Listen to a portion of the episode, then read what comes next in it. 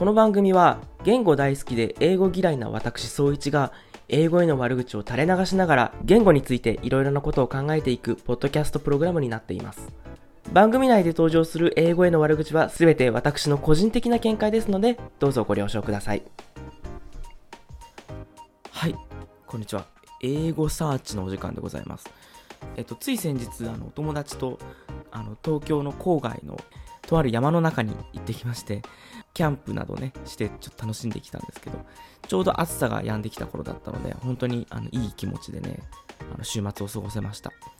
そのキャンプ先でちょっと録音をね、こう自然の音の中でしようと思ってたんですけど、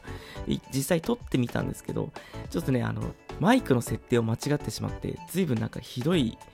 音質がのものができてしまって、さすがにこれはちょっと外には出せないということで、あの今急遽撮り直しています というわけでね、暑さがやっと落ち着いてきたなというところです。まあね、理想を言わせてもらうと、今ぐらい、今日はちょっと雨が降ってて寒いんですけど、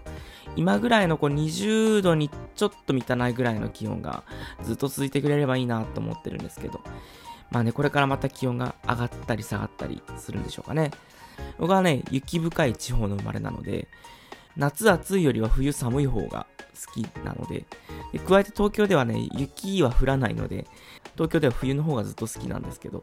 なんで早くね、冬になってほしいななんて思っています。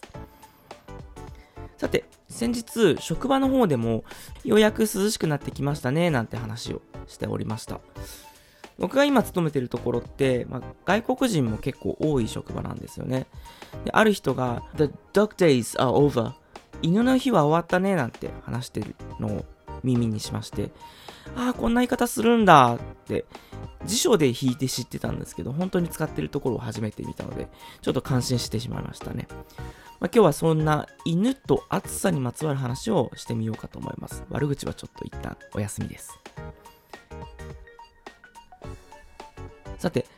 ドクテイズ、犬の日っていうのは、実を言うと、大犬座のシリウスにちなんだ表現なんですよね。あの、天体観測とかする方だったら、もしかしたら、あれって思うかもしれないんですけど、大犬座って冬の夜空に出る星座なんですよね。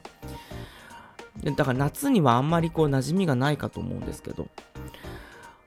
ところが冬の夜空に出ている星座っていうのは、夏は太陽と一緒に出てくるんですよね。なので夏の昼間に出てくるのが大犬座とか冬の星座になります。このね、大犬座が昼間にこう登っている間っていうのは、まあ夏なので地上が熱波に襲われるっていうね、そういうことで夏の暑さとここの大犬座の犬を結びつけるようになりました。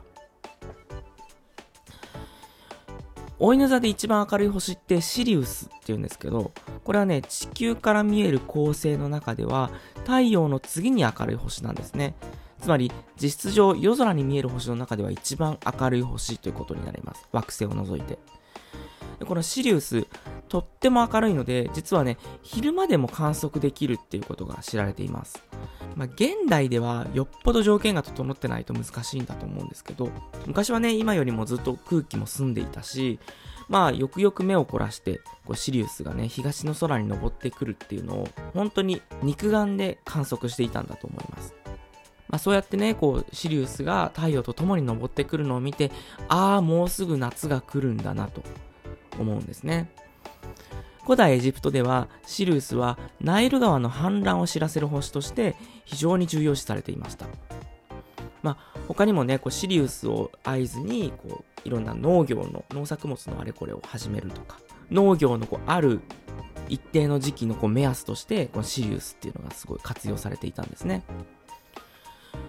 でこのシリウスという名前自体ももともとはギリシャ語で焼き焦がすものという意味なんですね。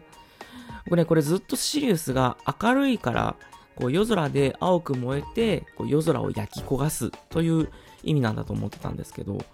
でももしかしたらこれも熱波によってこう地上を焼き焦がす、そういう星みたいなこう昼間の役割からちなんで付けられているのかもしれないですよね。